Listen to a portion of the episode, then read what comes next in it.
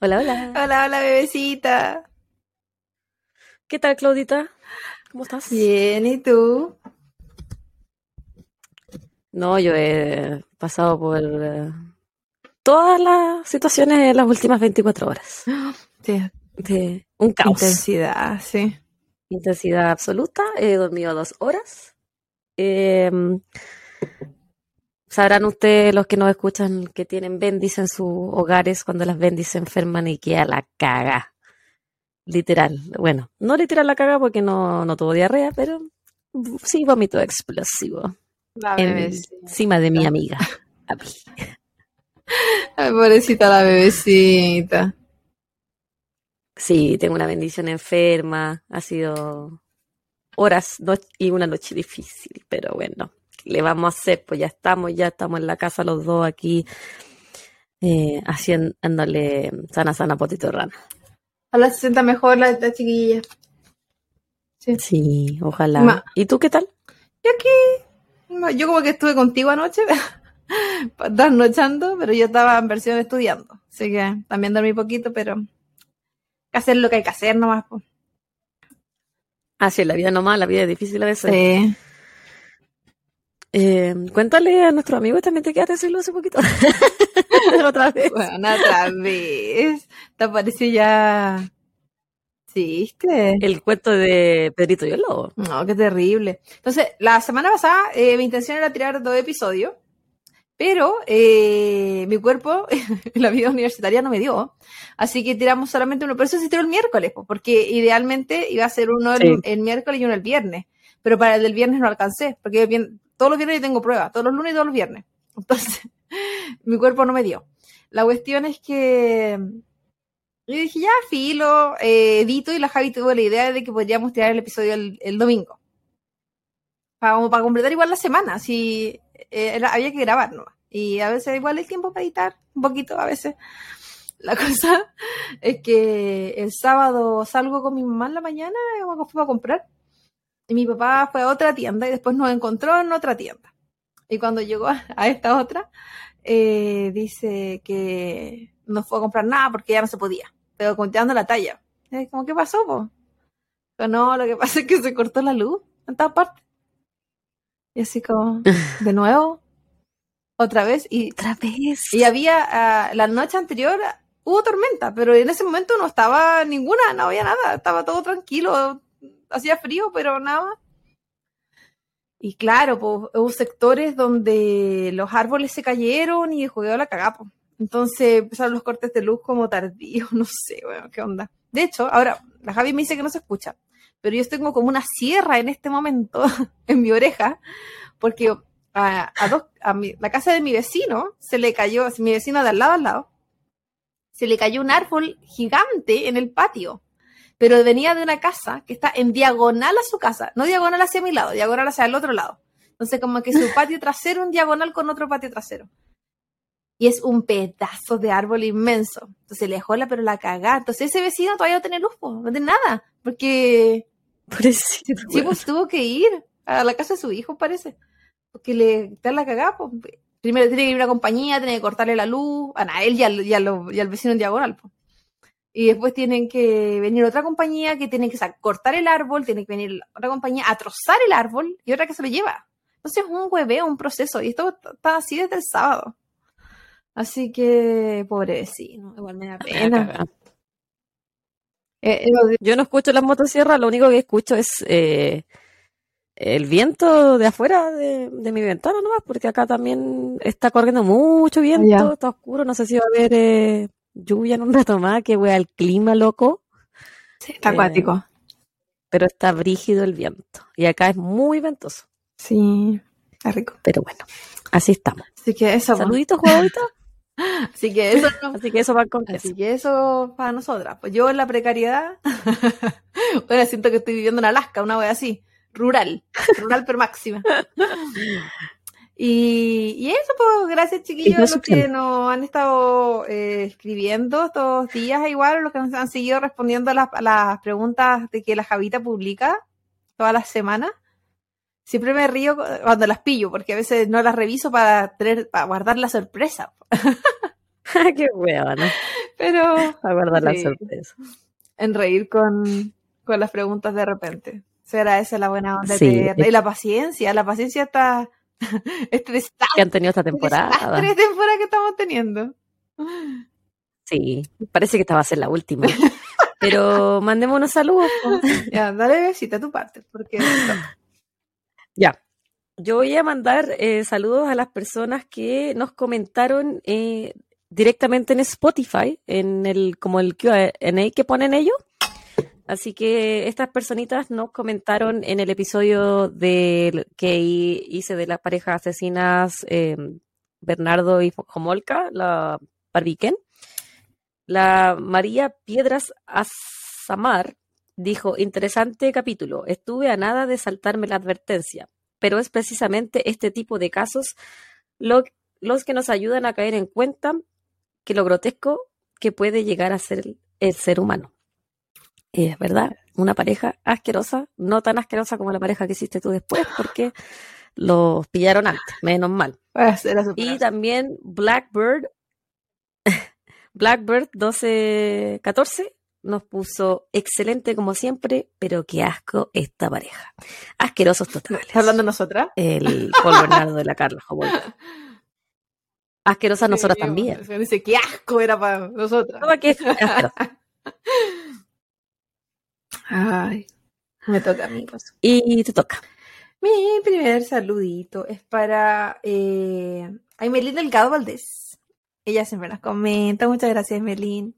Y nos comenta en el episodio número 6, la- el señor y la señora West. Lo asqueroso. ¿Qué, Ya, caso? no más asqueroso. Asqueroso máximo, el caso que me hiciste sufrir. Y, ¿y ¿te acuerdas que un día que íbamos a grabar y que al final yo no alcancé y al último te dije ya no y tú quedaste maquillada? Sí. Me dejaste con las pestañas encrespadas. Se me dice, Claudia, ¿nunca se deja una amiga con la cara maquillada? Eso debería ser una regla, un código. Sí. Un abrazo a, la- a la- a las dos, gracias por su tiempo y la energía bacán que transmite. Mi loro siempre atento. Un saludo al loro, a dos loros. Hace Ah. tiempo que no vemos a dos loros, que nos mandan las fotitos. Saludito al lorito. Sigue a seguir amando mi voz.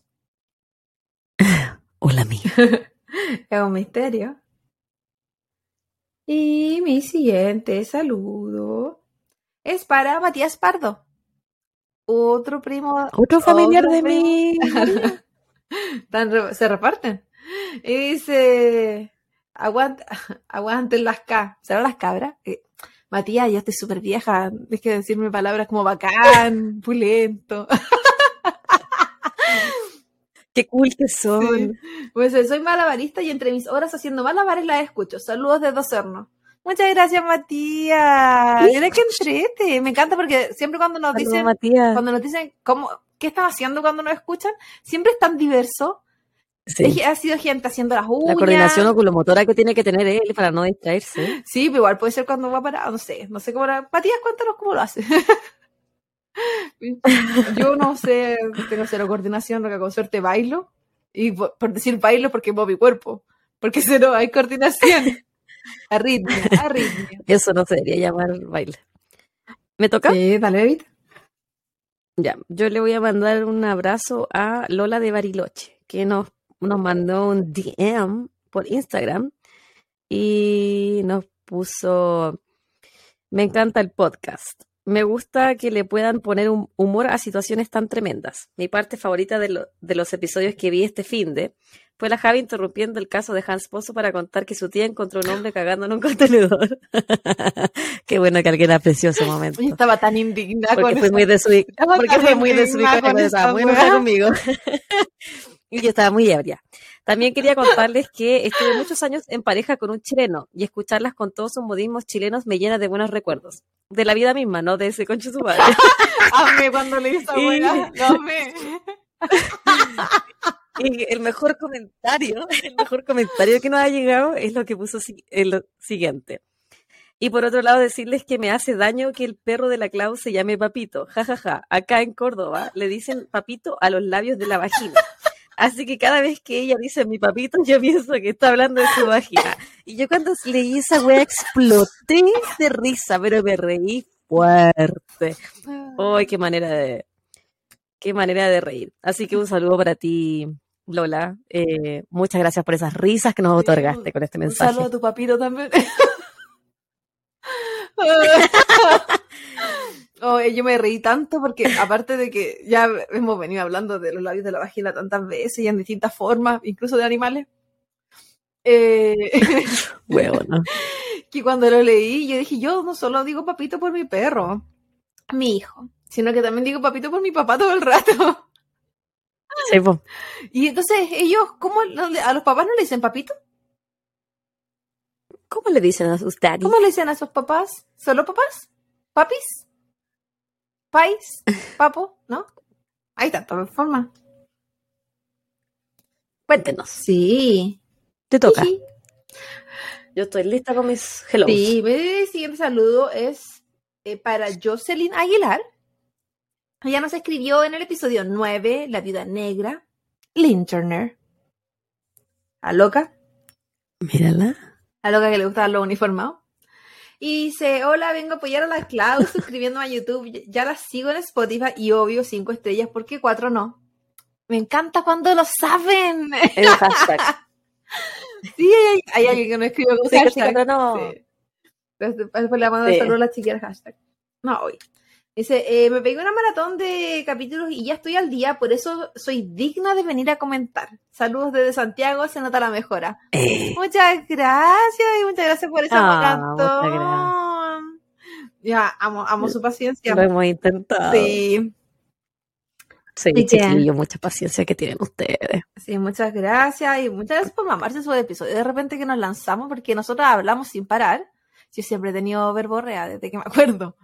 Entonces, de repente en el podcast Desde que nací, desde el útero tu mamá. Sí, de repente en el podcast intento cortar parte y digo, ya, pero da lo mismo, si igual no se han quejado.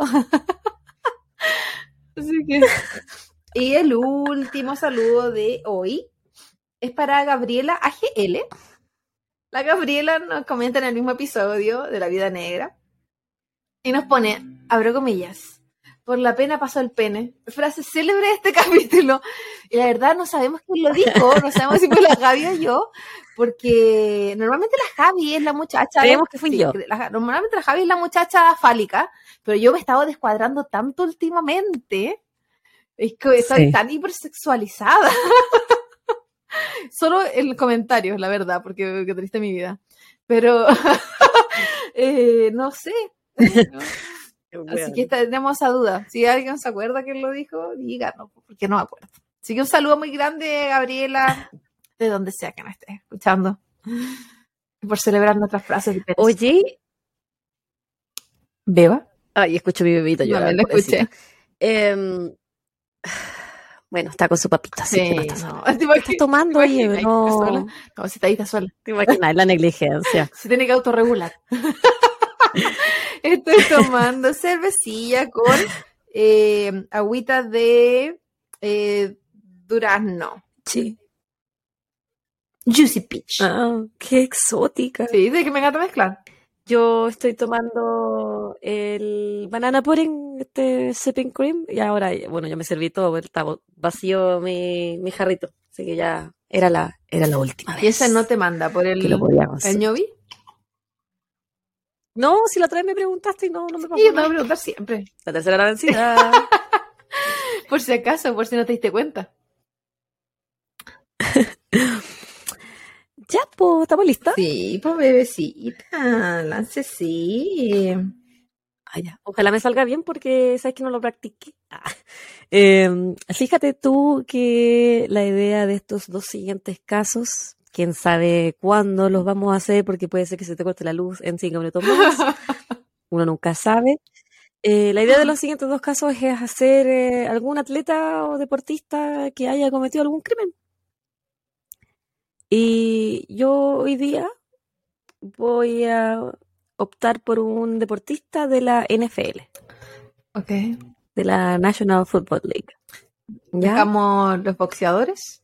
Era boxeador, ¿cierto? No era lucha libre la weá. ¿Por qué siempre digo que es boxeador? No, era de lucha libre. Es que la gente que se pega combo, para mí todo junto. Ay, no se pegan combo. Eh, pegan. siento, no sé. Eh, sí, pues, dejé la lucha libre y ahora vamos a ir a la, al fútbol americano. A ver si alguien le tinca. Hoy eh, vamos a hablar de Aaron Hernández. Mm, ya conozco este caso. Me Me gusta. Ya. Aaron Hernández nació en la ciudad de Bristol, Connecticut, el 6 de noviembre de 1989. Es contemporáneo a nosotras. A mí, particularmente, nacimos el mismo año. Aaron tiene un hermano mayor llamado Dennis Jonathan, más conocido como DJ. Su padre Dennis es de ascendencia puertorriqueña, mientras que su madre Terry tiene ascendencia italiana. La infancia de Hernández estuvo marcada por violencia intrafamiliar. Sus padres peleaban constantemente y tenían una relación volátil, la cual demostraban frente a sus hijos. El señor y la señora Hernández se casaron en el 86, para luego divorciarse en el 91. Ah, pues cortito el matrimonio. Posterior a eso, se vuelven a casar, Oh, sí, pero después de eso, ellos se vuelven a casar, el 96. Aaron contaría más tarde que tenía muchos recuerdos de su infancia en las que sus padres estaban peleando y su mamá echaba a su papá de la casa, pero después volvía y volvían a pelear y se volvía a ir y así sucesivamente era un círculo vicioso. La toxicidad en su máxima expresión. Sí. Ah, yo siento que ser tóxico es penca, pero es, entre comillas, eh, se normaliza, pero bueno, con hijos no. Con hijos no se permite. DJ, el hermano mayor de Aaron, escribió en su libro titulado The Truth About Aaron que su hermano fue abusado sexualmente desde los seis años por otro adolescente en la casa de la niñera que los cuidaba. DJ expuso que el abuso había durado años, pero que Aaron nunca le había confesado a sus padres lo que le estaba pasando. Era un niño. Sí, pues, era un bebito, seis años. Por otra parte, los abusos del patriarca de la familia no eran solo con Terry. Tanto Aaron como su hermano DJ debían ser excelentes tanto en sus estudios como en los deportes. Si no lo hacían, su padre los golpeaba. Generalmente estas golpizas ocurrían cuando su padre había consumido alcohol, lo cual era bastante común. Testigos reportan que Aaron llegó al colegio un día con un ojo morado. Su entrenador pensaba que era el padre de Aaron quien lo había golpeado. El menor de los Hernández vivía en miedo constante de su padre, pero al mismo tiempo lo idolatraba. Lo que, no, eh, lo que yo encuentro, al menos en los casos que yo he visto de niños abusados físicamente por sus padres, que es muy común, porque bueno, los papás de uno cuando uno es chico son como tu centro, ¿cachai? Son tu sol. A pesar de que te pueden tratar como el hoyo, que te peguen, que te maltraten, igual tú vas a querer hacer todo lo posible por eh, impresionarlo, igual los vas a idola- idolatrar. Y además es tu normalidad, opinión. si para los niños ese es su mundo. Ellos no ven como que eso sea lo que no es normal, lo que no viven los demás, no saben. Todo lo que conocen. El patriarca de la familia también golpeó en una ocasión a uno de los entrenadores de sus hijos, ya que no le gustaba la manera en la cual estaba haciendo las cosas. Violento, pero a cagar. ¿Y ahora, señor? A pesar de la violencia que exudaba el señor Hernández, él estaba bien posicionado en su círculo social. Dennis era un inmigrante quien había cumplido el sueño americano. En su adolescencia también había sido un deportista destacado y era una persona a la cual sus pares respetaban y tomaban su opinión en consideración. Por ejemplo, la madre de uno de los amigos de Aaron dice que en el documental Killer Inside de Netflix, que ella antes de aprobar que su hijo jugara fútbol americano, le consultó primero a Dennis Hernández. Este le dijo que dejara a su hijo realizar el- aquel deporte y como muestra de la seguridad que él tenía con el fútbol, inscribió también a Aaron para que jugara junto con su amigo.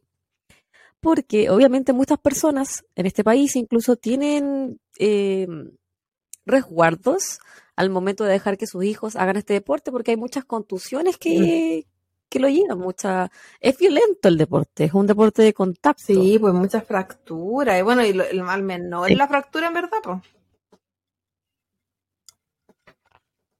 Sí, pues podéis tener hasta una lesión medular.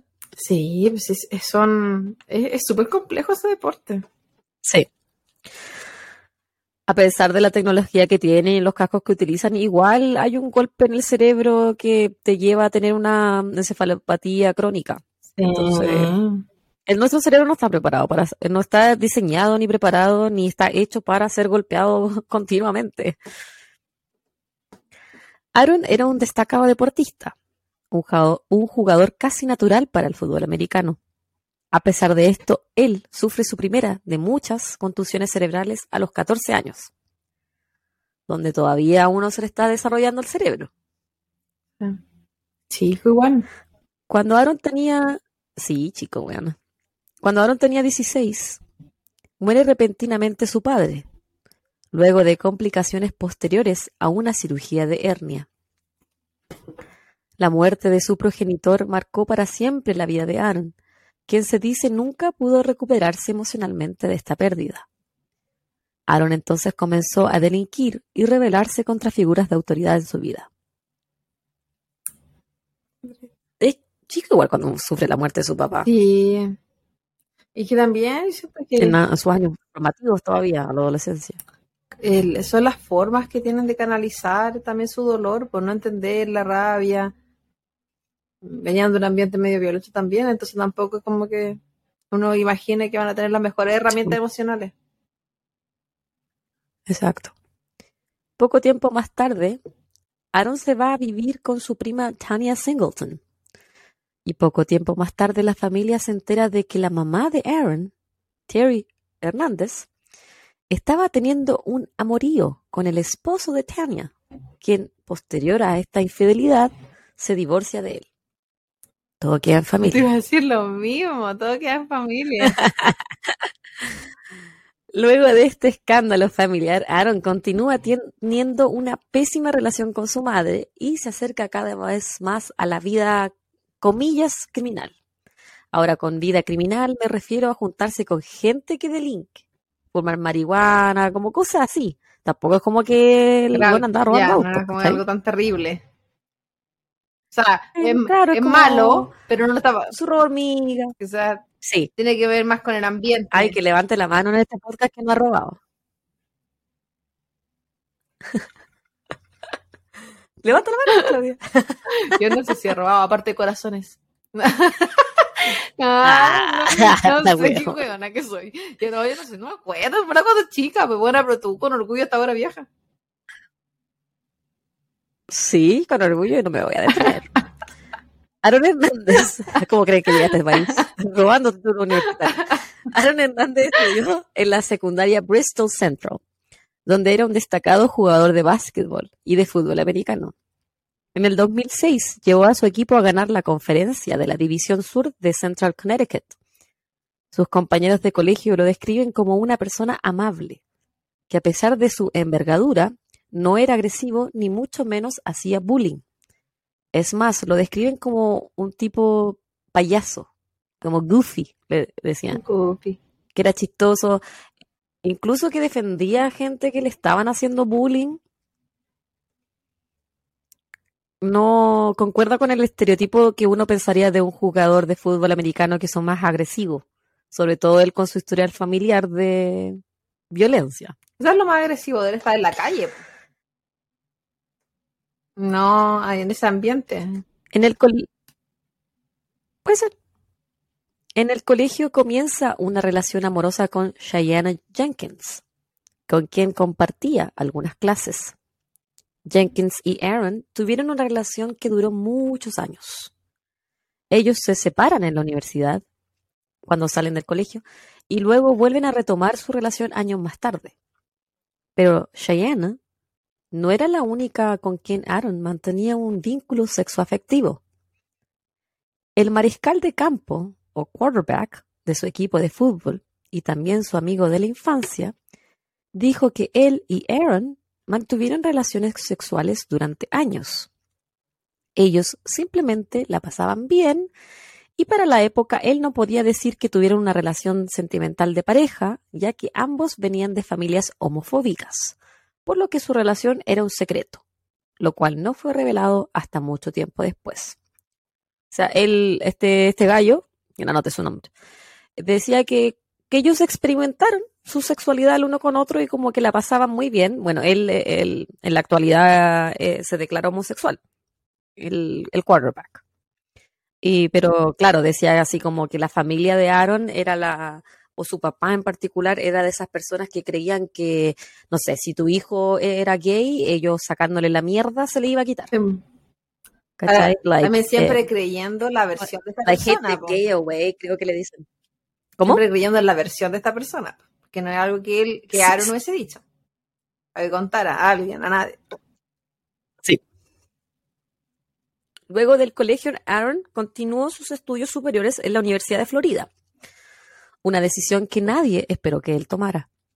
Su padre y su hermano habían ido a la Universidad de Connecticut y se suponía que Aaron seguiría con la tradición familiar. Es más, él tenía un acuerdo verbal con esta universidad. Pero luego de una visita a la Universidad de Florida, él cambia repentinamente su elección y decide partir al sur, siendo que su hermano, DJ, jugaba eh, el fútbol en la Universidad de Connecticut y como casi como que lo estaba esperando para que se volvieran a reencontrar y jugaran juntos y toda la Acá sí el como tradición familiar, po. con respecto a la universidad, después como donde tus papás fueron, tú tienes que ir a la web, bla, bla, bla. Exactamente. todo lo que como que de repente le dan como sí, pues sobre todo los que están ligados con el deporte. Y los que de repente como que tienen una universidad estatal en el, en el estado donde viven ellos, que es como importante. Sí. Incluso si no es importante, igual se van de él. En la Universidad de Florida, él ganó el campeonato nacional en el 2008. Hernández tenía capacidades superlativas para el fútbol. Era rápido y un gran bloqueador. Sus 111 atajadas mientras estuvo en la universidad lo llevaron a convertirse en un All-Star. A pesar de su excitante carrera deportiva, Aaron seguía metiéndose en problemas. Cuatro meses después de comenzar su paso por la Universidad de Florida, él se enfrasca en una pelea con el manager de un bar. Al parecer, Hernández asumió que no tenía que pagar la cuenta por los tragos que había pedido. Y al solicitarle que pagara, él procedió a golpear al manager en el oído, causándole la ruptura de su tímpano. el golpecito. Eh, sin embargo, y para la suerte de Hernández, el hombre no puso cargos en contra del deportista y se supone que llegó a un acuerdo con la universidad. Un acuerdo más probable que haya sido monetario. Más probable. Ese mismo año, Hernández fue considerado como sospechoso de ser el autor de un tiroteo. A pesar de que una de las víctimas lo reconoció, nunca se levantaron cargos en su contra. Finalmente, una de las víctimas cambió su testimonio y dijo que el autor de los disparos era una persona afroamericana. ¿Él tenía dinero en ese entonces? Pero a pesar de su... ¿O todavía nada? No, porque estaba en la universidad. Ah, en la universidad no les permiten que les paguen. No. No, pero podría haber tenido algo por fuera. No, aún no.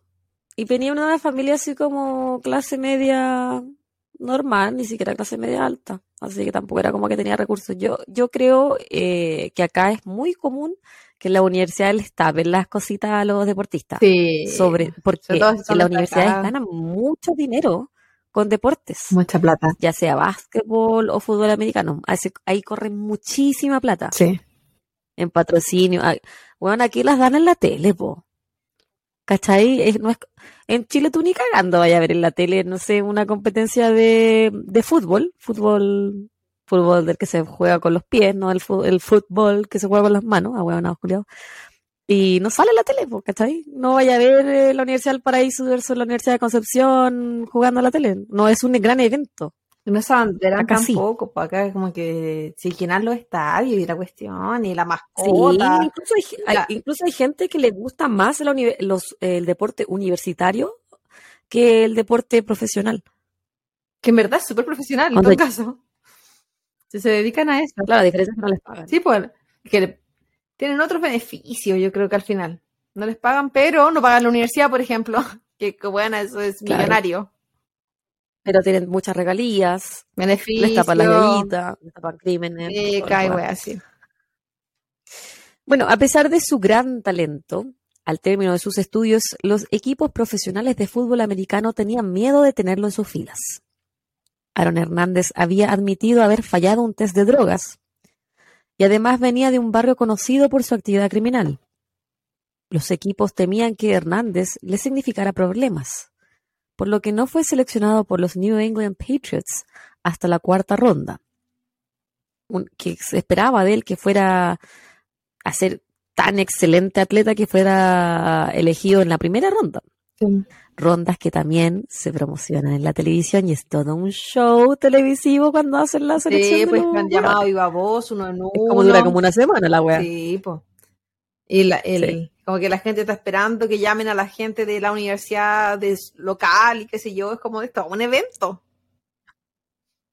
Sí, le dan colo a los gringos. En el 2010, Aaron Hernández debutó como el jugador más joven de ese año en la NFL, la National Football League, para los que no la conocen. Era rápido y tenía una gran sintonía con el otro tight end del equipo, Gronkowski. Ese nombre lo dije mal y no me importa.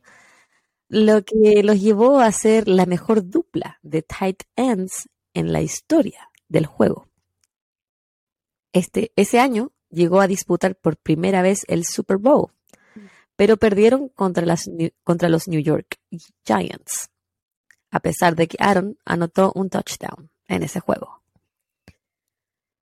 Durante el 2012, Aaron Hernández renovó su contrato con los Patriots por otras cinco temporadas, con un contrato millonario y un bonus por firmar de 12,5 millones de dólares, lo que lo convertía en el ala cerrada o tight end con mejor bonus en la historia de la NFL y el segundo contrato más elevado de, para un jugador en su posición. El primer contrato más elevado lo tenía su compañero con el que jugaba. El joven tight end comenzaría a tomar un rol más grande en el equipo entre el 2012 y el 2013. Este bueno en real- realmente era muy buen deportista. Era muy bueno en la weá que hacía y era muy Era conocido. destacado. Sí. One moment, please.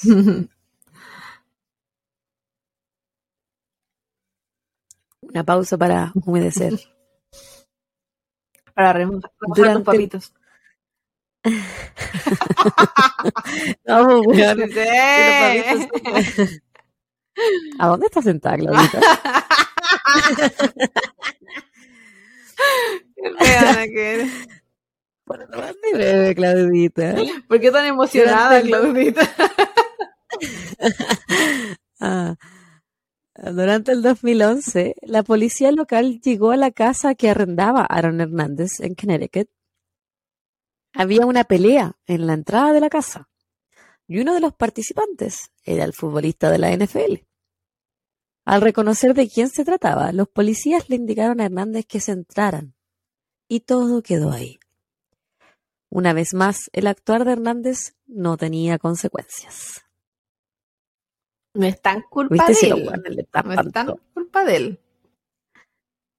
También hay toda una cultura que les tapa las, las cositas, pues les tapa la Sí, pues, los protege. Como a los deportistas, los son de artistas, oro. harta gente, po. Sí. Político, qué sé yo, gente de poder, po.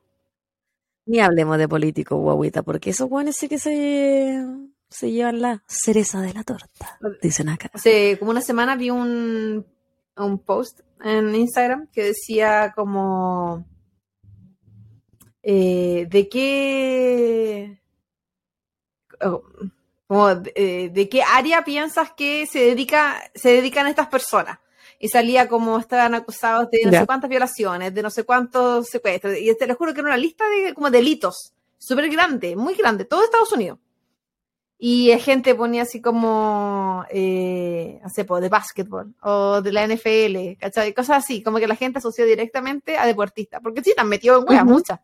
Y era, no van a ver las buenas que están en el Senado, los que están en la Cámara. Todo, todos los casos, y era como, yo también quedé sorprendida, porque obviamente como que no, no sé, yo también pensé, todo esto es con los, los bias que uno tiene, como que iba dirigido como esa, a ese sector, pues sobre todo todas las noticias que salen todos los días de todos los jugadores violadores que hay. Porque puta que hay violadores. Sí, Pero es que tienen mucha plata esos weones, ese es el problema. En fin, ese es el tema. continúa, Evita. La mañana del 17 de junio del 2013, un hombre que se encontraba corriendo por terrenos de un parque industrial se encuentra con el maniatado y baleado cuerpo de otro hombre de raza negra. De inmediato se da aviso a las autoridades, quienes lograron determinar que el fallecido correspondía a un hombre de 27 años, jugador de fútbol semiprofesional de los Boston Bandits de New England llamado Odin Lloyd. También una deportista. Odin Leonardo John Lloyd nació el 14 de noviembre de 1985 en la isla de St. Croix, dentro del territorio estadounidense. Durante su niñez se trasladó junto con su familia a Dorchester, Massachusetts, donde creció en un barrio peligroso. De pequeño se vio atraído por el deporte, específicamente por el fútbol americano. Tenía sueños de llegar a ser profesional. Sin embargo, al crecer le iban llamando cada vez más la atención las chicas, lo que resultó en que sus notas del colegio no fueran muy buenas y por esta razón él no pudiese optar a una beca universitaria, por lo que su sueño de ser futbolista profesional fue truncado. Obviamente en su caso porque, eh, claro, se ven mucho las notas, tiene que tener cierto promedio para que obtenga becas universitarias y aquí la educación superior es, es bastante cara. Sí, es, como Y eh, para una persona como él, que no tenía los recursos, que venía de, de un hogar más humilde, obviamente no iba a poder optar hay a poder distintas pagar una formas universidad. como de optar a, a universidades.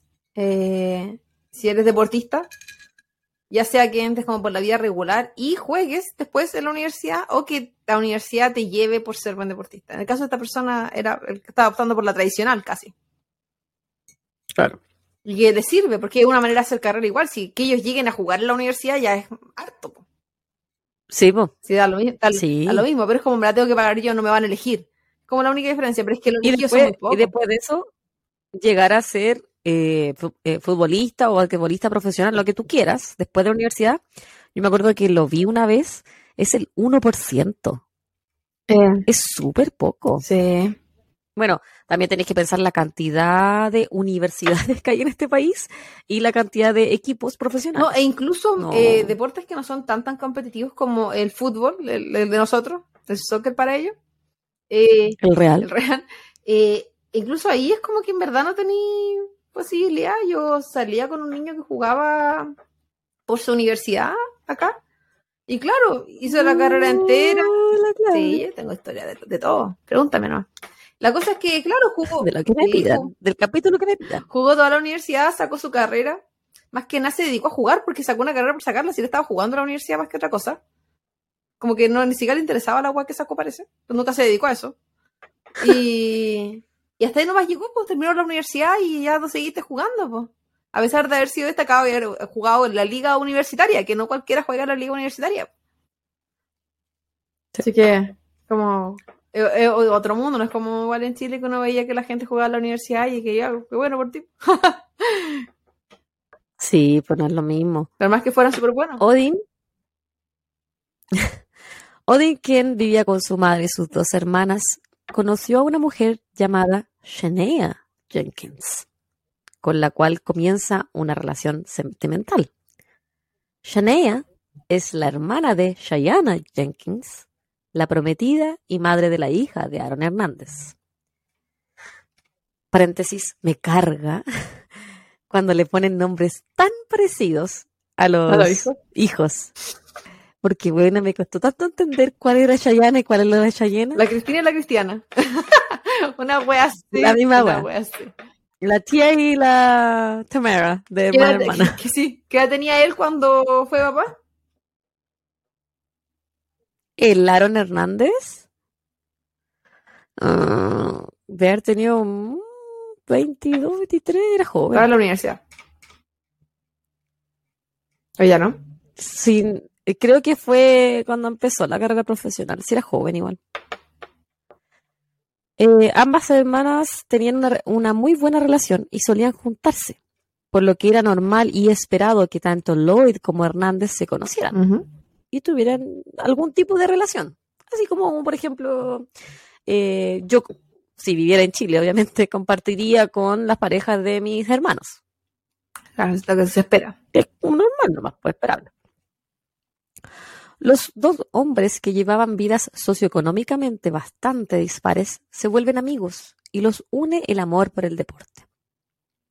Odin era un hombre humilde, no se vestía con ropa lujosa y trabajaba como jardinero. Su meta en la vida era jugar al fútbol, mantener a su familia y continuar con su relación amorosa con Shania. Sus cercanos dicen que en ella Odin había encontrado al amor de su vida. Ternurita. Igual la hermana con los mismos. please. Hermana con los mismos tipos de gusto. Y no era como que tú te juntabas con la pareja de tu hermana, pues era como que tu pareja se juntara con la pareja de tu hermana, pero por cosas de la vida. Mm. Claro, porque tenían mucha en común igual. La diferencia era que uno era el profesional del, del juego, del deporte, y el otro no. Por lo tanto, uno tenía mucho dinero y el otro no. Sí. Pero, Volvamos entonces, Pero- guaguita, pero- si te parece, pero ¿no? vamos a ver a- al escenario criminal. lo importante. Si los dos eran deportistas, tienen que haber estado bien físicamente, te- por lo general tienden a ser atractivos. Yo cacho que por ahí van los, los gustos de las amigas. Yo no encuentro a ninguno de los dos atractivos. Yo encuentro a Aaron atractivo. No son mi gusto. Me lo imaginé. Porque a vos te gustan topos, weón. Mentirosa. Tengo otro- acepto todo porque En no soy, variado la Claudia. quién para rechazar. Lo acepto. Pero no, no, desde que estoy acá como que me, me, me cambió un poquito el, el gusto, pero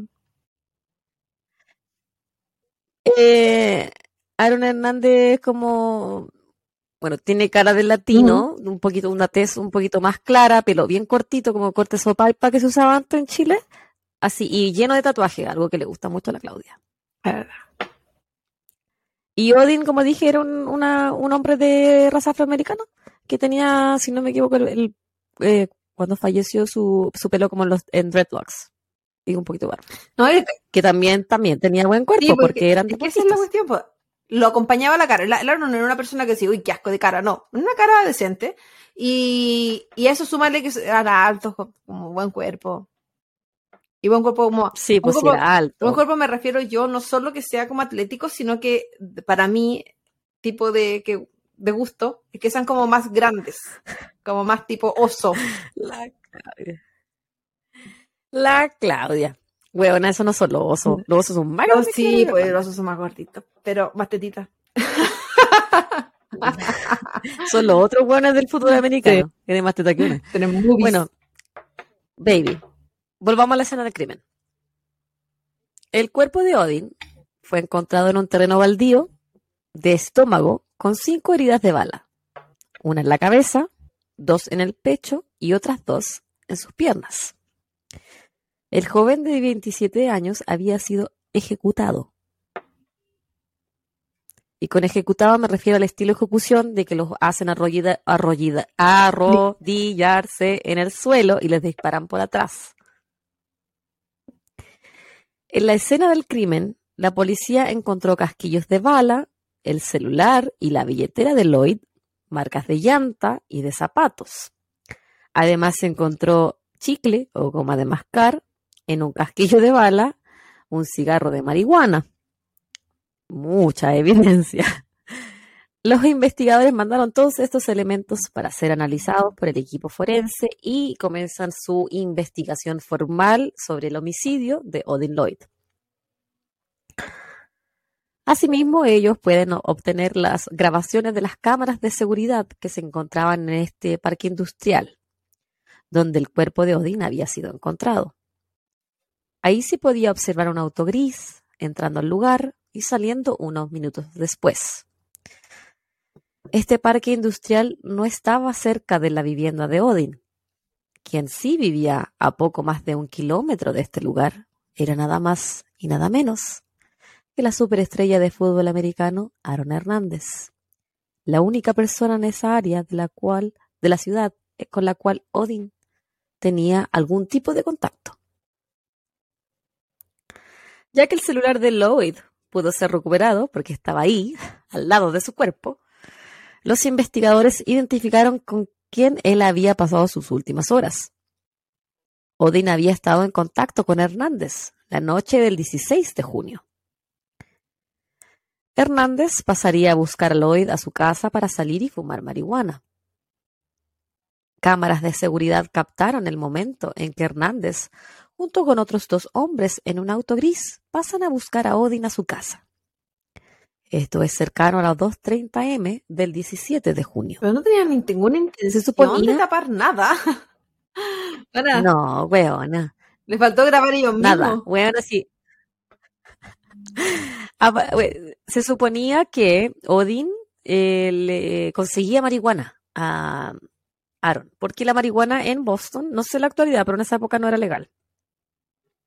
Bueno, en esa época tampoco era legal acá en Las Vegas. Mira cómo cambia todo, cambia. Cambia todo, cambia. Qué bueno que sea legal, chiquillos, porque uno lo necesita. Luego de esto, luego de que lo pasan a buscar, a eso de las 3 y 7 a.m., Odin le envía un mensaje de texto a una de sus hermanas que dice lo siguiente, comillas. ¿Sabes con quién estoy? Sin obtener respuesta, a las 3.19 am le envía otro mensaje que dice NFL. Y a las 3.23 am le envía el último mensaje que dice para que lo sepas. Y esa es la última comunicación que tiene Odin Lloyd con cualquier persona. Su hermana nunca le responde. Los investigadores también buscan evidencia del paradero de Hernández esa noche. Logran identificar el vehículo que había arrendado esa noche, vehículo que tenía una bala en su interior, la cual era del mismo calibre que las encontradas en el cuerpo de Lloyd, y envoltura de goma de mascar o chicle, que era de la misma marca del chicle que encontraron en la escena del crimen. Porque este hueón no es más hueón porque no se levanta más temprano. ¿Y la gente que andaba con él también? Igual de hueón nomás. Otras cámaras de seguridad que pudieron ser recuperadas de esa noche muestran cómo Aaron Hernández va a una bencinera, donde se le muestra fumando y bailando mientras llena su estanque. Fumando lo que se aprecia ser eh, un cigarrillo de marihuana. Y por su estado como medio eufórico, él evidentemente estaba bajo un tipo de intoxicación. Yo lo digo como no experta en nada, por si acaso. El futbolista también entra a comprar a esta bencinera eh, chicle, la, la misma marca del envoltorio que habían encontrado en el auto, que él había arrendado. La misma que se encontró cerca del cuerpo de Odin Lloyd. Ay, amigo. El 18 de junio la policía obtiene una orden de allanamiento de la casa de Aaron Hernández. Eh, es como al día siguiente después de que encuentran el cuerpo. Permiso, tengo mucha sed. Bebe, nomás bebe. Como los peces en el río. el deportista tenía cámaras de seguridad prácticamente en todas partes de su casa. Sospechosamente, este sistema de seguridad había sido desbaratado. Sin embargo, pueden obtener grabaciones de los días previos. Estas grabaciones muestran cuando Hernández llega a su casa la madrugada del 17 de junio y se ve cómo camina por su hogar con un objeto negro, similar a una pistola, en su mano. Objeto que no es observado nuevamente luego de que Hernández baja hasta su sótano. En estas grabaciones también se puede ver cómo dos hombres lo acompañan, Ernest Wallace y Carlos Ortiz. Ellos comparten risas y momentos agradables en la casa de Aaron, horas luego de la muerte de Odin. El 21 de junio se hace pública la conexión de Hernández con la víctima y la conexión de Hernández con el crimen, o lo que se sospecha es su conexión con el crimen. Porque hasta este momento, si bien hay una investigación, si bien hay evidencia, sigue siendo una sospecha. No está formalmente acusado de nada. La prensa lo comienza a seguir mientras él maneja, mientras le pone benzina a su auto, en todas partes, preguntándole a Hernández cuál era su relación con este crimen. Por supuesto, Hernández no dice nada y continúa haciendo su vida completamente normal, manejando hasta su casa, de su casa a las prácticas profesionales, etc. El 26 de junio, la policía arresta a Aaron Hernández en su propia casa dada su aparente conexión con el asesinato de Odin Lloyd. Y 90 minutos después, los New England Patriots lo excluyen del club y piden a todos los fans que han comprado la camiseta con el nombre de Hernández que la devuelvan. El club les entrega otra nueva y de esta forma se desligan del ahora sospechoso de homicidio. Me acuerdo cuando estuve viendo el documental de Netflix, eh, cuando a él lo sacan de su casa, cuando lo arrestan, él estaba en su casa como con un short deportivo y sin polera. Entonces a él lo arrestan y le ponen una polera encima. Y él tiene las manos amarradas atrás. ¿Cachai? No tiene las manos por, por las mangas. Y ese estilo se volvió como trending en redes sociales. Entonces decían, eh, como que decía, la gente se ponía la polera, se ponía los brazos atrás y decía, oh, vamos a hacer un, un, un Aaron, vamos a hacer un Hernández, así como Free Aaron Hernández, era como todo un, era trending la wea, muy estúpida. La gente es muy ahueona. Sí. Y también vi eh, videos de la gente devolviendo sus camisetas, así como en fila, porque, bueno, te van a regalar una camiseta nueva, igual. y las camisetas no son baratas, las oficiales. Valen más de 120 dólares creo que cercano a los 200. Depende del modelo, depende del año, depende de tantas cosas. Y había una persona que decía, yo tengo apellido Hernández, entonces ni siquiera nunca me voy a poder poner mi propio apellido en la camiseta. Como yo, por ejemplo, tengo camisetas que dicen Javi, camisetas de, mi equipo. Un, un datito nomás que quería compartir. Cuático. Y, y, y cuático también Aparte del equipo que fue como ya, te, si te llevan preso por sospecha, y ellos tenían que haber tenido más información que la mierda para saber que no tenían que apoyarlo ni por si acaso, y si te tenían que haber estado más que conversado. Y él probablemente incluso sabía. A partir de ese momento, Aaron Hernández permanece tras las rejas esperando su juicio, y dado su poder adquisitivo, se le niega la fianza. Mientras él está preso, los investigadores siguen buscando evidencia que lo incrimine. Es de esta forma que encuentran una camioneta gris en el garage de su prima y confidente, Tania. Este auto había sido buscado por su posible conexión con un doble homicidio de dos inmigrantes ocurrido en Boston en el año 2012. Daniel de Abreu y Zafiro Furtado habían sido asesinados. Alguien desde una camioneta plateada les había disparado mientras ellos se encontraban en una luz roja, luego de salir de un club nocturno.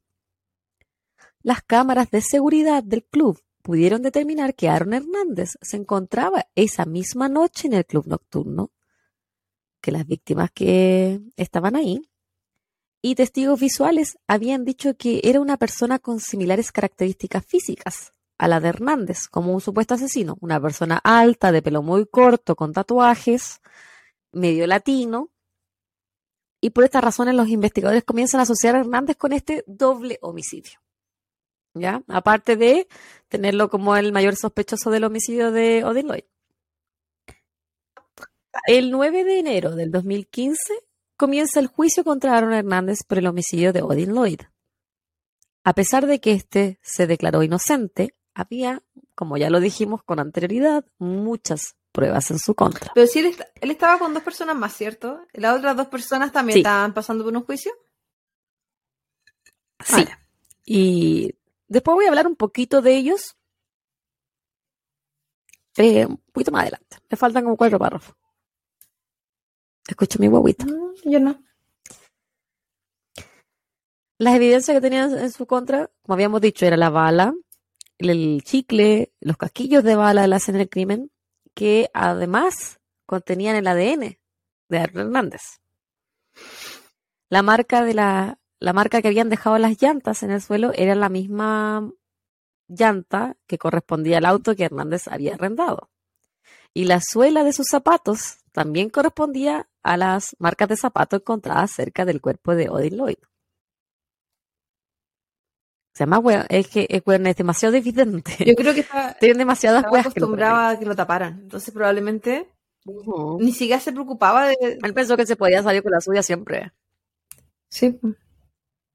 Entonces, ser Ah. descuidado ya no da lo mismo. No. Pero no sabía nada que iba a llegar un punto en el que ya no lo iban a poder seguir cubriendo. Porque ¿estás seguro? ¿Estás seguro que el equipo intentó cubrirlo antes de que lo echaran? Intentó tapar la wea, intentó hacer algo, intentó pagar. Se sabe. No creo, porque fue muy rápido. No, ah, pero la investigación venía de antes, pues. Yo creo que dan, tienen tanto informante. Pero si fueron como dos días, pues weón. Bueno, tenía- eran como dos días desde que lo arrestaron a que encontraron el cuerpo. Mm, No fue nada. La fiscalía expuso el probable motivo de Hernández para asesinar a su amigo. El 14 de junio, dos días antes del asesinato, Hernández y Lloyd habían salido a un club nocturno. Se supone que tuvieron un altercado cuando Hernández se dio cuenta que Odin estaba hablando con otras personas con la cual Aaron tenía enemistades. Testigos decían que Aaron miraba a Odin con odio, por lo que el rumor era que Odin había descubierto un secreto de Aaron. Secreto que se supone podía ser que él estaba vinculado a este doble homicidio o que se supone que Aaron eh, había mantenido vínculos sexoafectivos con hombres. Esto es todo supuesto en realidad, Sí, porque no hay nadie que te confirme por qué se supone que le tenía mala. No. El 15 de junio, Aaron Hernández se comunicó con sus amigos y cómplices, Carlos Ortiz y Ernest Wallace. En este mensaje les escribió, ya no se puede confiar en nadie, aludiendo a su problema con Lloyd. Y al día siguiente él le envió un mensaje a Odin pidiendo que se vieran esa noche, lo que terminó con la muerte de Odin. Mm, yo creo que fue otra cosa. Durante el juicio hubo... ¿Sí? Después me puedes contar tus teorías. Durante el juicio hubo tres testigos claves. La primera fue Tanya Singleton, la prima de Aaron, su confidente, su, su best friend, la que él decía que era como más que su mamá que su propia mamá. Ella se rehusó a testificar por qué habían encontrado esa camioneta en su casa. Dijo, no, no, voy a I play the fifth, cuando dice no a las cinco enmiendas, las cinco enmiendas, la quinta enmienda y no voy a hablar.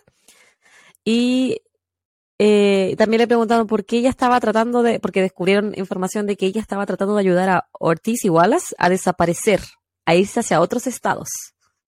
Onda, a ofrecerle a, con- a conseguir un bus para irse, darle dinero para escapar. ¿Por qué ella estaba haciendo eso? Y ella también se negó a, a decir por qué. Y, y estas comunicaciones habían sucedido después del asesinato de Odin Lloyd.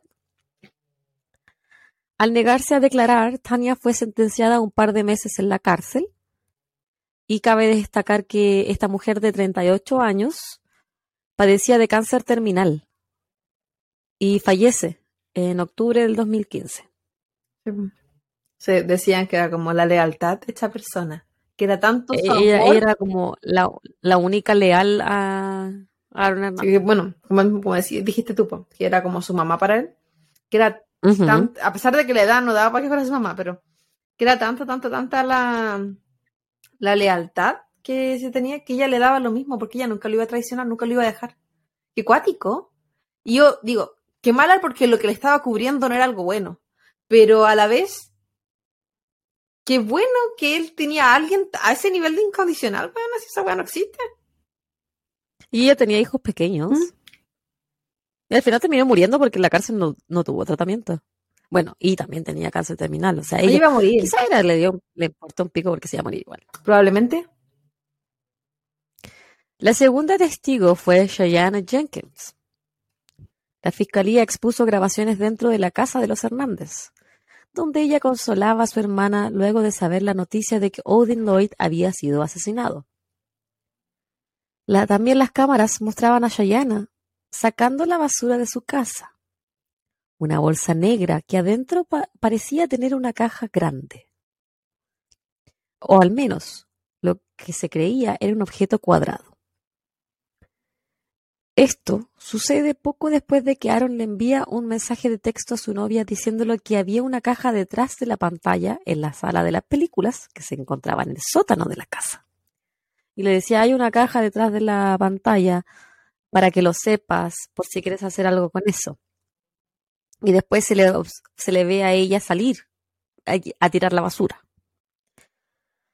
La fiscalía especuló que dentro de esta caja se encontraba el arma homicida que nunca pudieron recuperar.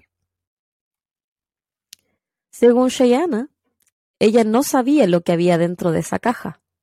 Dijo haber tirado la basura a un basural, pero no recordaba cuál. El arma de Aaron Hernández, la cual se ve en las cámaras de seguridad de su propia casa, nunca pudo ser recuperada. Tampoco se pudo saber con certeza qué tipo de calibre tenía, ya que Hernández había obtenido esta arma de forma ilegal.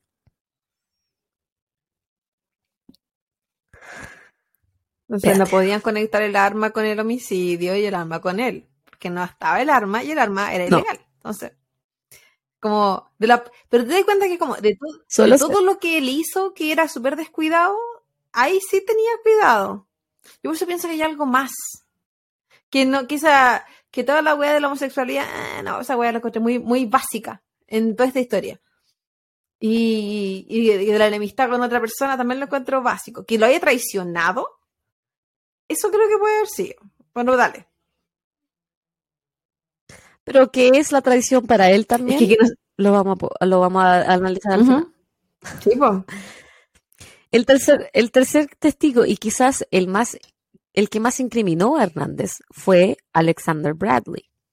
Él había sido amigo de Aaron durante el 2012. Le vendía marihuana y luego se volvieron amigos, saliendo con frecuencia a bares y discotecas. Según Bradley, Aaron Hernández tenía modificados sus autos para poder esconder armas ahí, además de ser una persona violenta e impulsiva. Entonces él decía que él iba y modificaba los autos y les ponía como compartimientos secretos en las puertas o abajo del volante para poder guardar armas, lo que a él le parecía muy extraño porque el weón se supone que no era, no era un criminal, o sea, estamos hablando de un deportista. Sí, po. ¿Por qué un deportista va a hacer esa weá? Y le borraba el número de serial alarm y toda la weá. No, porque, bueno, entre tantas weas, el hecho de que tuviera la casa con tanta cámara tenía que ver con lo mismo, po. Si, su- si de cagado, Pero ¿por qué tuvo tanta cámara? Lo vamos a hablar en un poquito más. Según este hombre, Brad, Alexander Bradley, él había estado presente al momento del doble asesinato en Boston en el año 2012 y declaró que Hernández había sido el culpable. Dijo que él estaba con Hernández en la disco, que se supone que uno de los de los chicos que fallecieron le había derramado un trago por error encima Hernández, este weón se había vuelto loco, se había enojado, se habían ido de la, de la disco y cuando los vio salir a los otros decidió seguirlos en la camioneta, pararon en una luz roja, él sacó su brazo y pum, les disparó y les dio muerte. Posterior a todo este evento, Aaron Hernández le había disparado a Alexander Bradley en la cabeza, intentando darle muerte. Pero Alexander sobrevivió. Y a pesar de los intentos de la policía por que él identificara a su atacante, él nunca reveló quién era el autor de su casi homicidio. Dijo, y esto lo dice durante el juicio, que su intención era vengarse. No de que Aaron pagara con cárcel lo que le había hecho, sino que lo quería matar. Según la fiscalía, es por esta razón que Aaron Hernández tenía un sistema de seguridad tan completo en su casa. Y fue a partir de ese momento que se comenzó a juntar con Ernest Wallace y Carlos Ortiz. Sus nuevos amigos eran más que nada sus guardaespaldas. Aaron se había convertido en un hombre paranoico y errático. Yo creo que estaba metido en hueá Y también creo que, también creo que ese weón que por más que haya dicho ahí, eh, ya enfrenta a todos, sí, yo lo quería matar y la wea, bla, bla, bla.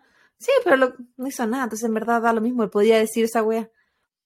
Pero también creo que ese weón también estaba metido en wea.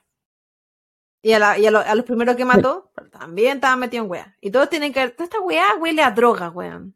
A mí me huele a droga, pero a cagar. ¿A los inmigrantes tú decías que estaban metido en wea? Yo creo que no, que fue como fortuito. No, yo creo que no. Que tú siempre crees que hay una teoría conspirativa de No, porque sí, como que por diversión voy manejando, pium, pium. No, no, no, no. Y después quiso matar al otro. No, yo creo que este guan estaba muy metido en guas de droga. Para que no hablara. Creo que había mucha droga metida ahí. Eso es lo que me, me huele, caleta. No, yo creo que él era más simple que eso. Simple-minded, como dicen acá.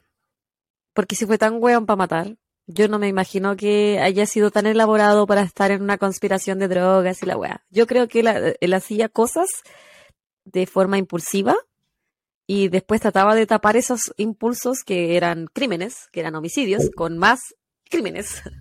Y hasta que se... Hay un momento que no podéis seguir tapando la Yo no lo encuentro muy elaborado y tampoco creo que sea la cabecilla de nada. Pues yo encuentro que era hueonado. Porque los, los weones que mandan matando así son cabecillas de nada, pues weona pero tenía la plata.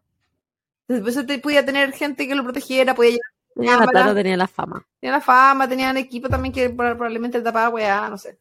Pero cuando dijiste que lo vi hablando con otra persona, al, al Odin, y después de eso justo lo mataron y qué sé yo, y que él manda el mensaje diciendo que no se podía confiar en nadie, seguro que tiene que ver con traiciones de trabajo de plata o de alguna weá así, pero me sucia, sucio. La defensa del culpado dijo que fue Wallace y Ortiz quienes habían asesinado a Odin Lloyd y que Aaron Hernández más que nada les tenía miedo. Pero como yo había dicho antes, las cámaras de seguridad mostraban cómo Hernández compartía con sus amigos horas y días después del asesinato como si nada. Incluso les permitía jugar con su pequeña hija. Se supone que si ellos eran los verdaderos asesinos y él les tenía miedo, ¿por qué seguiría compartiendo con ellos? ¿Por qué los dejaría jugar con su bebé? Mm, sí, claro. Ah, pues era mentira. Wallace y Ortiz, ambos, testificaron durante el juicio y admitieron ser testigos del asesinato.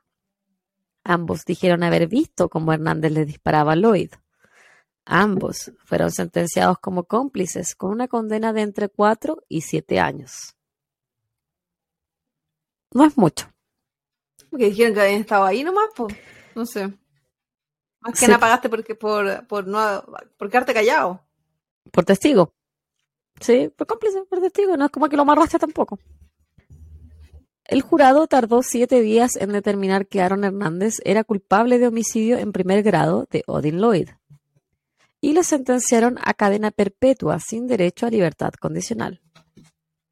Luego de este juicio, Hernández volvería a tribunales en marzo del, 2017, esta vez enfrentando los cargos del doble homicidio ocurrido en Boston en el año 2012. Esta vez no había las suficientes pruebas de que Hernández hubiese sido el culpable, incluso con el testimonio de Alexander Bradley, ya que éste tenía su propio pasado criminal y de mentiras, lo que lo hacía un testigo poco creíble por lo que la defensa de Hernández puso en duda al jurado con la idea de que quizás era el propio Bradley el autor de estos asesinatos y estaba intentando incriminar a Hernández. El 14 de abril del 2017, el jurado terminó declarando a Hernández como inocente y el ahora deshonrado futbolista se zafaba de otra condena de por vida. Aaron Hernández ahora tenía una mínima esperanza y decide apelar al resultado del primer juicio y posiblemente quedar libre de polvo y paja. El 17 de abril de ese mismo año, durante un programa radial llamado Kirk y Callahan, los comentaristas revelan el rumor de que Aaron era un homosexual en el closet. Comienzan a hacer bromas con su sexualidad y juegos de palabras con su posición en el campo como futbolista. También comentan que supuestamente Odin Lloyd había descubierto a Aaron en una situación comprometedora y por esto Aaron había planeado y ejecutado su asesinato. Este rumor obviamente causa conmoción en la farándula y en el mundo del deporte. Yo lo encontré, yo, o sea, obviamente yo no escuché esa wea en vivo, pero cuando escuché las grabaciones de ese programa lo encontré de tan mal gusto. Básico. de tan mal gusto hablar de la sexualidad. Básico. Está, weón, como de los 90, hablando de, un, de si el weón es gay o no es gay, y que era tight end, pero ahora era wide end. porque le gustaba al hombre. Y es como, weón. Son muy weón, no. Es como, weón. Sí, yo me acuerdo cuando vi el reportaje y hablaban del tema de la sexualidad y qué sé yo. Y lo que la gente escribía también. Era como, bueno, hay gente que todavía lo defiende. Pero el mezclar, es que mezclar. Yo sí creo que. ¿Que era gay? Yo no sé si era, él era gay, no sé, pero yo creo que eh, sí le gustaba al menos tener sexo con hombres. Sí, es que salió una persona hablando de eso nomás. O sea, No, yo no lo nada no, malo. yo no lo encuentro nada malo. Pero es como él no lo contó, yo no, no. Salieron dos personas hablando de eso. Eso lo encuentro súper de mal gusto. De que habían sido su- Porque es como que. sea, in- Es que No, también, porque in- yo no sé si busca su minuto de fama, pero el, el weón que fue el mariscal de campo, su amigo, yo creo que él más que nada, eh, por, eh, ¿Qué ganan? Como que lo dijo por quizá darle un poco más de profundidad a la vida de Y Aaron. también, pero ¿qué suma? Es como que, No como sé. que yo hiciera, cometiera cualquier delito, el que sea, Pero que resta también. Es que resta, po, porque desvían el tema para ponerle que superficialidad y hablar de esta wea que no tiene nada que ver con lo que él hizo, ni por qué lo hizo. Es que le daban como una orientación de que al weón lo habían cachado como gay. Sí, po. Y por eso habían Eso- usado. Por eso era Sí, po, pero, tam- pero yo- también no- empezaron a, en esa época se empezó a hablar de que era porque se lo habían violado cuando chico, entonces de por ahí venía toda la wea, porque esta gente mezcla pura una mierda. estupidez. Y que, y Sí, que- porque porque eso todos los niños violados son gays. Sí, final. y no, y La wea me estupidez. sacaron weas del papá que tampoco tenía nada que ver, y era como casi que tranca, y yo, lo, yo pensaba, este weón, independiente de lo que hizo, de todo lo terrible que sea, sacando weas que pueden ser incluso mentiras, no sé, se lo respeto para el hijo o la hija, no sé, que ya La pareja. sí, suficiente tienen con la realidad, ¿cachai? Como para que más encima se empiecen a, a- a inventar, porque en la mitad tiene que haber sido mentira. Y a lo que voy yo con el tema de la de que sacan weas de la sexualidad, es como que a, no, a, no, a ti no. Que, que viniera alguien, yo hiciera cometer un delito muy, muy grave. Y viene un weón con el que me puede poder acostado, o quizás no, hace mucho tiempo y diga, sí, y yo me acosté también con ella, y no le gustaba esta wea. Y era como, ¿y a vos qué te importa? ¿Cachai? Como que wea tiene que ver esa wea con lo que hice. No, Aparte que eh, igual, eh, porque tú tengas sexo con hombres no significa que te guste el hombre. exactamente, también. No Es significa que tú ames a hombres. no, no, no, es que la gente mezcla mucho. Es que la- es, es tan arcaico Sí, el comentario culiado. O sea, yo ejemplo, quizás era para, quizás como dije antes, era para darle profundidad a su personalidad, a su vida, pero no tenía nada que ver si el weón le gustaba meterse con hombre o No. a que matara a alguien. No. O más de una persona, ¿cachai? absolutamente nada que ver. Y siento que en un desvío ante las weas que sí deberían haberse investigado en este caso. Porque yo sí creo que había muchas Sí. más weas. Eh, por, eh, ¿Por qué lo hacían? Sí, ¿Tú crees que había droga? Yo creo que había un tema de persecución de él hacia su círculo. No sé necesariamente si había drogas porque yo sé que él consumía sí. marihuana. No, no, es que Es todo lo que no- sé. Y sé que también que tenía un departamento privado, como un departamento Sí. aparte de su casa, en el que yo asumo que él iba a, a consumir marihuana o a tener sexo con otras personas que no fuera su es lo que pareja. se decía. Pero, o sea, decía que lo tenía, que lo tenía como para meterse con hombres, porque así también lo, lo ponían todos, pues. ¿cachai? Todos lo relacionaban a, ese, a esa área, cuando no había nada. Yo no sé si ¿Y ¿A quién le importa. Si el ojete es tuyo, que weá, también, sí. weón. Mientras tu pareja sepa y haya respeto. Sí, pues. En el caso de él parece que no, no sabía, amiga. Mm. No. Bueno, dos días más tarde después de que pasa esto, el 19 de abril, personal de servicio en el Centro Correccional Sousa Baranowski encuentra ahorcado con una sábana de su cama a Aaron Hernández de 27 años. El condenado a cadena perpetua es trasladado hacia un centro asistencial. Sin embargo, es pronunciado muerto un poco pasadas las 4 a.m. La noche antes de morir, el exfutbolista había consumido K2 o marihuana sintética y escribió en su frente el proverbio bíblico John 3:16, el cual hace alusión a, comillas, la vida eterna a través de Jesús. ¿El religioso? Se supone que sí era religioso. ¿Él no tenía tatuaje religioso también? Sí, tenía muchos tatuajes. Bueno, tenía tatuajes de balas, tenía tatuajes de cartas, tenía muchos, muchos tatuajes. Se, supone que cuando analizaban sus tatuajes, eh, como que eh, él se había hecho tatuajes después de esos supuestos crímenes que había cometido. Sí, pues hizo un análisis, yo me acuerdo. Y también estaba la guardia religiosa. Sí, pues. De qué, significaban, qué no significaban, por qué se lo hacía, por qué no se lo hacía, que la wea. Es que es, como la gente muy religiosa, entre comillas religiosa, porque si tú vayas a ser religioso no vas a cometer crímenes. Si vas a ser religioso no le vas a hacer infiel a tu pareja, si vas a ser religioso no vas a tener armas ilegales, no vas a consumir droga, entonces el weón era, él vivía su religión como él quería también. Como el 90% de la gente.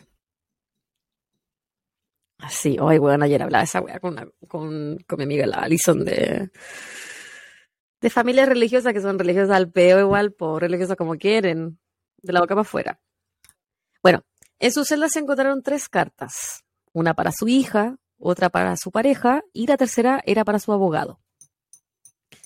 En la carta que le había escrito su pareja, Aaron Hernández le escribió en letras grandes que ella ahora sería millonaria. You're rich, le puso en inglés. Esto era ya que según las leyes de Massachusetts, si una persona muere en la cárcel mientras tiene un caso pendiente, como sería el caso de Aaron en su apelación frente a la condena por homicidio de Odin, esta singularidad lo absolvería del crimen.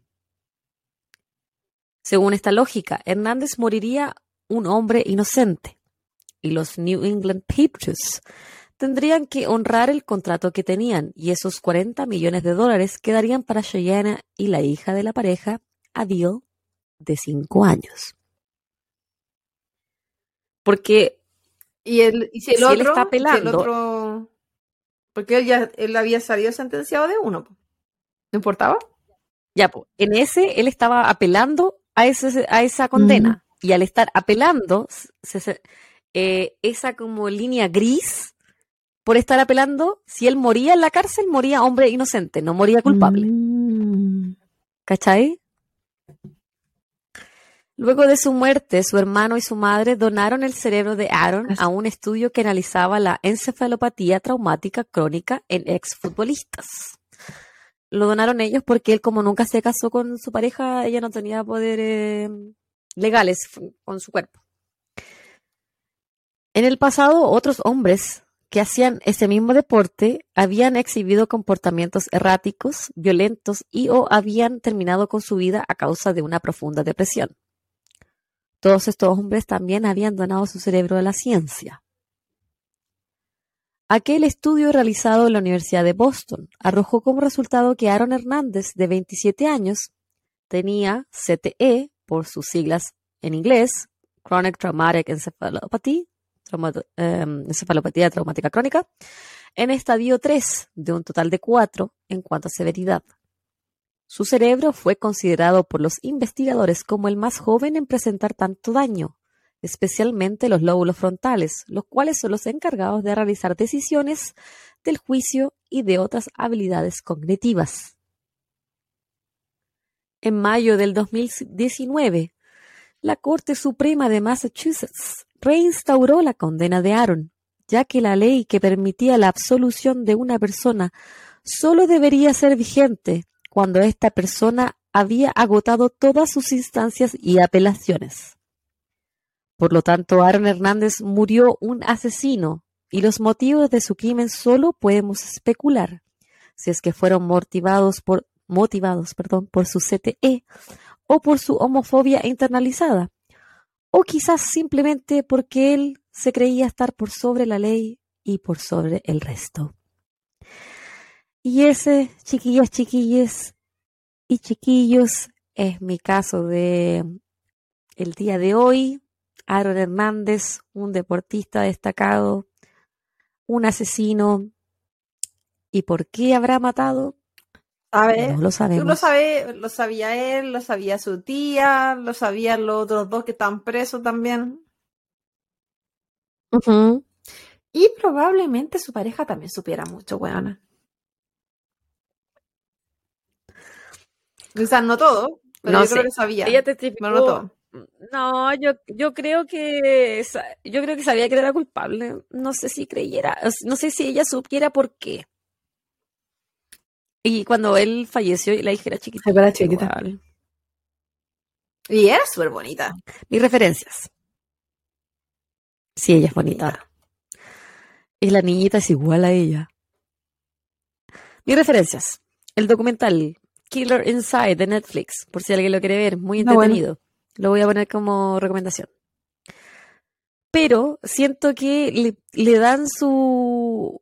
Ay, es que era porque era gay. Sí. Ay, es que vamos a indagar en que era gay. Y al final como que pasan es como una pincelada o es una pincelada también en cuanto a la encefalopatía crónica traumática, traumática crónica, y también es como una, como que no me, nadie me explica el por qué, ¿cachai? Es como, ay, a lo mejor era por eso. Y yo también lo lo encontré Siento que es superficial. como much- mucha chimuchina, y eso, También la superficial. encontré súper superficial. Eh, un artículo de sportingnews.com, un artículo de allthat'sinteresting.com llamado Aaron Hernández Death y And Who Was Lloyd, Odin Lloyd, un artículo de time.com, buzzfeednews.com, squire.com, biography.com, la página de Wikipedia de Aaron Hernández y la página de Wikipedia del asesinato de Odin Lloyd y vox.com. Eh, este weón, como yo dije, era muy conocido. Era muy conocido. Sí. Es como weón, como mm, Esteban Paredes en Chile cometiera un asesinato. ¿Cachai? Como todos saben quién es Esteban Paredes. ¿Te gusta el Colo Colo o no te gusta el Colo Colo? Pero todos saben en Chile quién es Esteban Paredes. Tiene que buscar a alguien más joven, alguien que esté Y- como en el pic, porque igual, bueno, Nathan el- a los 27 igual estaba casi que en retirada, weón, pero aún así sigue siendo pic. Es que no conozco los futbolistas con Mm, el fútbol tampoco. Pero bueno, alguien que esté... Pero era un weón joven, un weón muy bueno en su deporte, un weón que le iba muy bien. De hecho, él, cuando fue al Super Bowl, había sido como un poco tiempo después de estos supuestos doble asesinato que lo estaban inculpando. Entonces decían, ay, ¿cómo el weón va a jugar el Super Bowl siendo que mató dos weones hace muy poco? En realidad es todo supuesto porque se sabe tan, tan poco. ¿Habrá sido el weón el que disparó en, cuando estaba en la universidad? Puede ser, pero la gente oh, se retiraba, se retractaba sus testimonios. Había cosas en su contra, ¿cachai? Como, y le tapaban weá, ¿cachai? Como que haya matado al, o sea, matado, que le haya golpeado al manager, que le haya roto el tímpano, pues weón. El tímpano, Weá, ¿cachai? El, el- la fuerza de ese golpe para romper un tímpano, cabros, y inténtalo en su casa.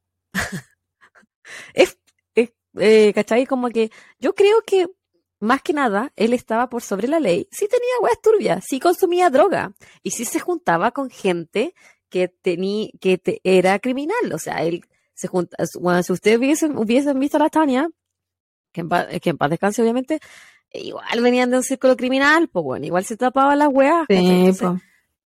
yo creo que él estaba rodeado de gente que hacía actos criminales, que se creía superior a la, a la ley, porque ya sabía, weón, se lo había, pasado por la raja como quería y cuando quería, desde que estaba casi, desde que estaba en la universidad, desde que había recién llegado, porque era una promesa deportiva, porque los idolatran a los weones, ¿cachai? Yo que si era gay, si no era gay, Da lo mismo. Y- Yo que, irrelevante no, en este porque caso. podrían haber averiguado mucho más sobre el poder de, como- de los deportistas en la universidad. De, o el cómo la, estas empresas, ¿cachai? Que crean estos deportistas, eh, manejan tanta plata, tanto poder, tanta weá.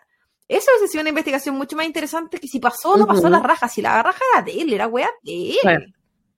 Y más, Le ponía mucho, era mucho de eh, chisme. es que esa es la cuestión. Ay, es que lo hace más juicy, lo hace más juicy que el weón le gustaba a los Sí, no, porque hombres. si hubiesen habido hechos, Weón, machitas culiadas, weón, ¿a qué le importa si le gustaba a los hombres? No. habido hechos, como él en verdad era súper homofóbico, porque se le dio esto, esto, esto, esto, y se puede respaldar porque tenía relaciones paralelas. Ya, juguemos, vámonos por esa, por esa Sí, hay carta. grabaciones. Ah, eh, respecto a ese punto, sí hay grabaciones de él, cuando él está preso, que se está comunicando con su, su pareja, la. Ay, se me olvidó cómo se llama. Shayana. Y que le dice: Estamos nosotros, los hombres, en este sector y están las cosas allá. Y qué vergüenza cómo se visten, qué vergüenza lo que hacen, que son monstruos, me dan asco y toda la weá. Y ella le dice: No son cosas, son personas, habla con respeto, así como me, me desagrada la forma que tú te refieres a los homosexuales y a los travestis, me imagino también, porque también hay travestis en la cárcel. Entonces, él sí era homofóbico. Sí puede haber tenido homofobia internalizada, pero nosotros no sabemos ¿Por esa realidad no porque no sabemos si realmente se comía el hombre o Porque no. fuera de esta cuestión que estás mencionando tú, el reportaje no se no, se- no abordó esa área, pues, bueno, no se, no hablaron, no, No, po. investigaron eso. Era muy pincelada. Entonces, más que se lo ponía de vez en cuando al compañero del equipo, haber averiguado más qué comentario hizo, a quién no lo hizo, ¿cachai? Así como por otro lado. Bueno, su ex, fue su ex compañero de celda. Eh, también solo hablando que ellos habían tenido una relación eh, sexual, no sé si sen- sentimental, pero que habían tenido relaciones mientras él estaba preso, antes de, de suicidarse. Quizás, po. Bueno, si de aburrido, No, y si le gustaba, y si le gustaba. también.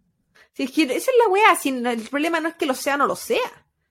El problema es cómo lo abordan, ¿cachai? El cómo hablan de ese tema, de cómo lo mezclan con un crimen, de, que son tan burdos, tan superficiales, de que hay tanto para averiguar y tanto para enfocarse y se vayan en esas weás, con súper falta de respeto además, pero bueno, típico de todas estas weas criminales, o sea, Sí, pero es que es, es que de repente lo que hacen los documentales igual es farandulizar el crimen, porque lo hace más, más, más jugoso, más juicy. sí, Entonces, ¿qué más jugoso que el weón que era deportista de un deporte que es muy de macho, de mucha fuerza, de muy hombre hetero, cis, que te gustará el nombre? ¿Cachai? Es como, sí, es po. tan 1993 la weá.